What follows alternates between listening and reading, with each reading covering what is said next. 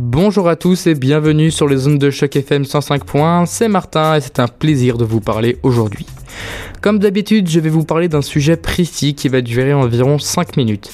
Et aujourd'hui, nous allons parler des siècles des Lumières. La dernière fois, j'étais sur mon livre d'histoire en train de répondre à des questions sur les intellectuels durant la période des Lumières.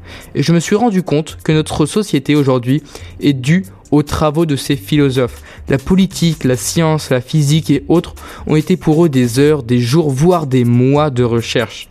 C'est pour ça que je veux leur rendre hommage en parlant des cinq intellectuels qui ont le plus marqué le siècle des Lumières. Mais avant de commencer, qu'est-ce que c'est que cette période des Lumières? C'est un mouvement culturel qui a eu lieu en Europe au XVIIIe siècle. De nombreux philosophes, scientifiques et penseurs qu'on nomme intellectuels se rassemblaient pour promouvoir la connaissance à travers les discussions, livres ou pièces de théâtre. Ils donnaient leur avis sur, les systèmes politiques, ils critiquaient et proposaient pour eux le meilleur système qui devrait être mis en place. Cette période a eu un changement capital dans l'histoire et certains la considèrent comme une révolution. Dans cette chronique, je vais parler des 5 intellectuels qui ont donné un héritage qui a influencé la société d'aujourd'hui. Le premier intellectuel est un penseur politique, annonciateur de sociologie, philosophe et écrivain français. Il est né en 1689 et mort en 1775. Il s'agit de Montesquieu, l'un des plus grands penseurs de cette époque. Depuis petit, il est intéressé par la science. À 30 ans, il écrit les lettres persanes. C'est un roman avec des personnages fictifs qui a pour but de critiquer les différents systèmes politiques mis en place. La critique se fait à travers des étrangers qui sont persans. Le livre est en forme de lettres et chaque chapitre en est une différente. On appelle cela un roman épistolaire. Cela amuse beaucoup la société. Il voyage un peu partout en Europe et reste un an en Angleterre. Il apprend la politique anglaise et la trouve intéressante. Il s'en inspira beaucoup. À cette époque, et encore aujourd'hui, le Royaume-Uni est une monarchie constitutionnelle et parlementaire. Cela veut dire qu'il y a le souverain, comme la reine d'Angleterre, mais que ses pouvoirs sont limités par le Parlement qui décide des lois. Ce voyage l'inspira pour son livre Considération sur les causes de la grandeur des Romains et de leur décadence. Ce livre est sorti en 1734. Dans son œuvre, il explique que séparer le pouvoir en trois est une bonne chose. D'après ses textes, il devrait avoir le pouvoir législatif qui est représenté par le Parlement, il doit voter les lois, gérer l'argent de l'État, etc. Et ensuite, il doit avoir le pouvoir exécutif représenté par le monarque.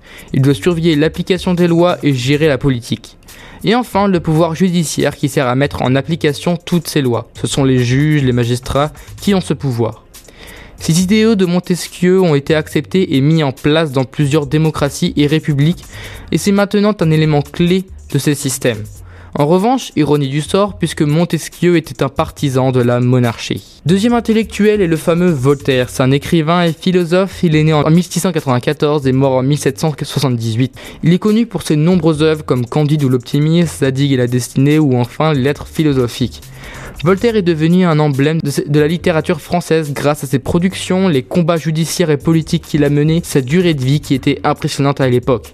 Il a beaucoup influencé le peuple bourgeois avant la Révolution française. Pendant sa vie, il a beaucoup critiqué le fanatisme religieux, comme par exemple à travers le dictionnaire philosophique, une de ses œuvres. Il était lui-même déiste, c'est-à-dire qu'il croyait en un dieu, mais pas celle des religions courantes, et qu'il n'existait pas de texte sacré.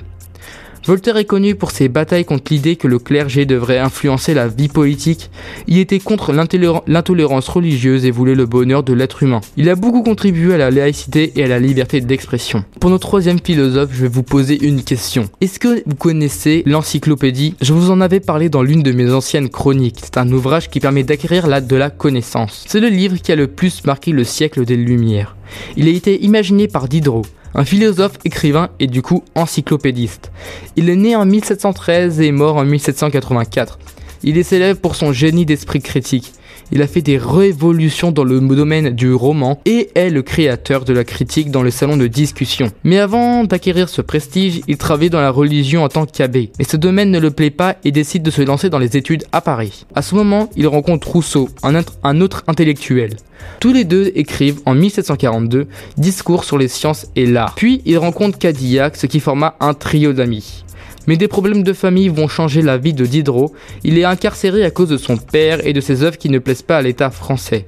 Mais lors de ce séjour en prison, Diderot eut l'idée de créer un livre rassemblant toutes les connaissances possibles de tout type de domaine. Tout cela en étant laïque, matérialiste et évolutionniste.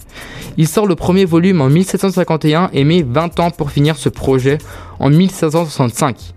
Les volumes ne sont pas acceptés par l'Église et l'État qui lui envoie des menaces de mort. Il se sépare de Rousseau à cause d'idées qu'ils n'ont pas eu en commun. Diderot a amené des changements dans le théâtre avec l'arrivée des drames comme Le Fils naturel, mais l'encyclopédie reste sa plus grande œuvre avant tout.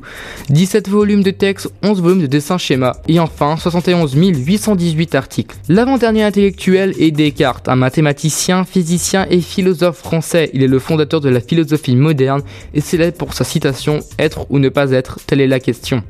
Descartes est un peu touche à tout. Il a travaillé dans la physique et a expérimenté sur le mécanisme, sur les maths où il a travaillé sur la géométrie analytique. Il a exprimé son opinion sur énormément de domaines, agréé à des systèmes de Copernic, Galilée et autres.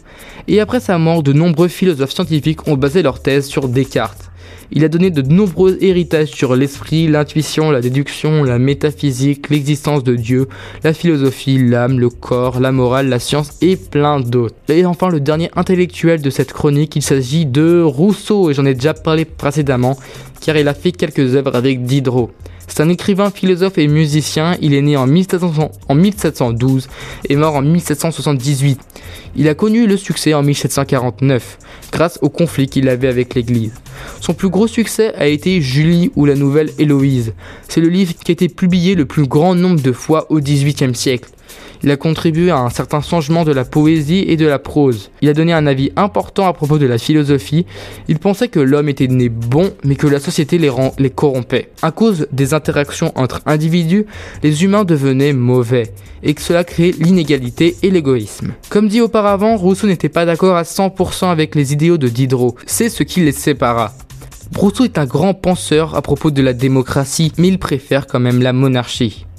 Il va beaucoup influencer durant la période révolutionnaire, il a beaucoup participé à l'encyclopédie, il aura en tout écrit 700 articles.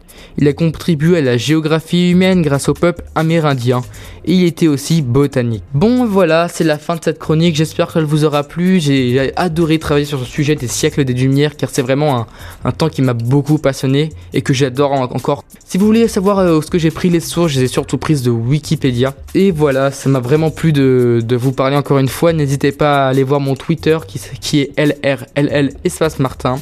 Restez sur les ondes de chaque FM, c'était un plaisir de vous parler et à bientôt.